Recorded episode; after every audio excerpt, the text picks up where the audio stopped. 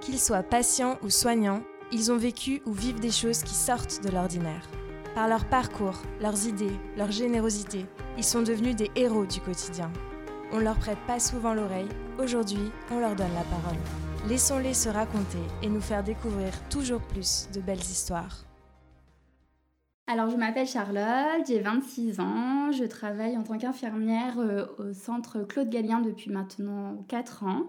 Euh, je travaille en centre de dialyse et mon métier consiste à accueillir les patients euh, sur une durée de 4 heures pour leur séance de dialyse, de leur arrivée à leur sortie avec les soins qui vont être annexes à leur pathologie.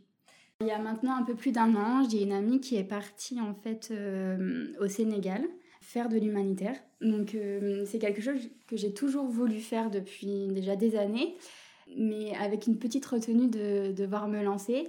Et en fait, euh, le fait qu'elle soit déjà partie, ça m'a un petit peu euh, sollicité à, partir. Et donc du coup, il y a un an, je me suis décidée de partir au Sénégal. Pourquoi le Sénégal? Parce que déjà c'est un pays où ils parlent français, qui était un petit peu plus facile étant donné que je ne parle pas anglais. Et puis en fait, en, parlant un petit peu, ben, déjà par rapport à mon travail avec des patients, on, crée des liens. Des patients chroniques qu'on va voir tous les jours. Et il y avait des patients sénégalais dans, dans mon centre et ils m'ont donné un peu euh, des adresses. Euh, j'ai un patient avec qui j'ai beaucoup accroché, qui a son frère qui habite au Sénégal. Donc du coup, euh, on a pu échanger et, voilà, tout s'est déroulé. J'ai commencé à préparer, à préparer mon voyage. À l'hôpital, il y avait un fauteuil roulant, il n'appartenait à personne.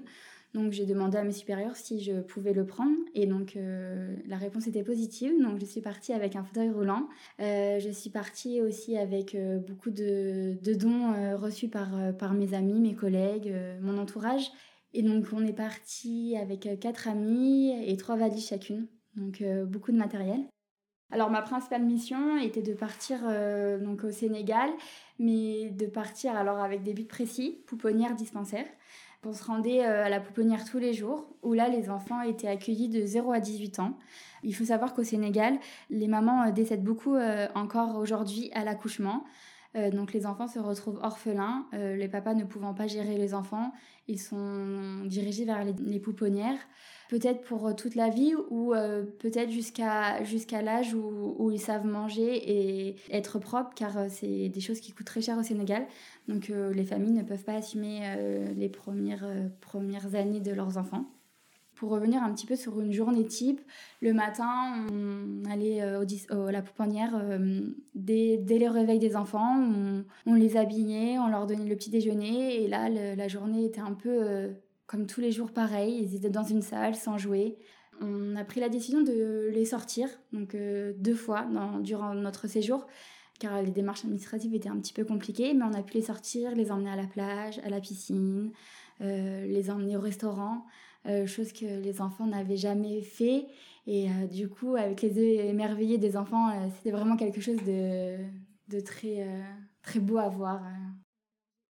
Je suis partie dans l'objectif de ne pas, de pas m'attacher à d'enfants euh, particuliers à la pouponnière, euh, prendre un petit peu mes distances, chose que je n'ai pas su faire. Et, oui, je me suis attachée à un enfant en particulier, un petit garçon qui s'appelait Falou, qui avait une petite sœur jumelle, euh, Mandiara. Et c'est des enfants qui m'ont touchée parce qu'ils étaient très développés pour leur âge, parce qu'il faut savoir que les enfants là-bas n'ont pas de, n'ont pas de jouets, n'ont, rien du tout. Et, et, comparé à des enfants ici en France, l'apprentissage est, est, plus retardé. à 3 ans, ils savent à peine parler, ils sont pas propres. Et donc, du coup, je me suis attachée à un petit garçon qui commençait déjà, lui, à parler, à, s'ouvrir. Et du coup, euh, du coup voilà. Euh, deuxième chose aussi, on a été dans des, dans des dispensaires et euh, j'ai fait pour la première fois un accouchement. Et donc ça, c'était quelque chose qui m'a marqué parce que les femmes, c'est accouche, mais pas comme en France. Il n'y a pas les péridurales, les césariennes et tout ça. Et donc la femme accouche vraiment euh, dans, les, dans un dispensaire euh, sans rien. Et donc c'est quelque chose qui m'a marqué. Après, euh, la chose qui m'a beaucoup marqué aussi, c'était dans les villages. On a été dans des villages assez profonds en Calèche. On est parti avec beaucoup de dons. Et quand on a donné les dons, on pensait que nous, en donnant les dons, on allait donner et en fait c'est nous qui avons euh, reçu beaucoup plus que ce qu'on en a donné parce qu'ils nous ont remerciés en dansant, chantant, et j'ai trouvé ça très très fort au niveau émotionnel. Et la chose qui m'a le plus marqué le dernier jour, le dernier jour, donc avec un petit peu d'émotion du départ, j'ai donné le fauteuil roulant que j'avais ramené au tout début du séjour. J'attendais de trouver une personne à qui vraiment qui en avait besoin et quelqu'un qui, qui m'a marqué. En fait, c'est un monsieur qui est arrivé sur ses genoux en marchant à, à peu près à quatre pattes, qui est venu et on lui a donné les fauteuils et il est reparti, il est reparti grand.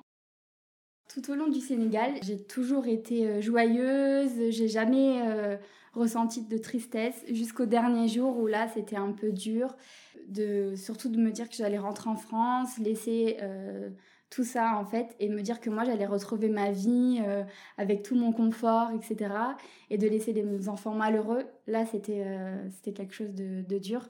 Et mon retour en France, les, les 15, entre 15 jours et un mois après mon retour, c'est très dur de, de revenir dans un rythme métro boulot dodo en fait il faut pas avoir peur, je pense, de se lancer dans l'humanitaire. Alors oui, en effet, on peut pas aller dans tous les pays euh, du monde. Il euh, faut savoir euh, un petit peu regarder la conjoncture actuelle du pays, mais il faut pas avoir peur. Là-bas, les gens au Sénégal sont très gentils, très accueillants, par exemple. Et il, existe beaucoup d'associations dans lesquelles on peut partir si on a peur de partir seul. Par exemple, je me suis renseignée, moi, pour réaliser des missions avec l'association EPRUS. J'aimerais retourner au Sénégal parce que j'ai créé des liens avec euh, déjà les personnes, euh, les personnes sur place, mais j'aimerais euh, retourner dans d'autres pays pour voir d'autres cultures et pourquoi pas faire partie d'une association aussi.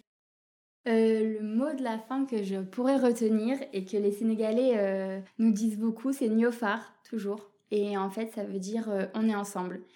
Et c'est le mot qu'on a le plus entendu durant notre séjour. Si vous aimez ce podcast, abonnez-vous et découvrez plus de belles histoires.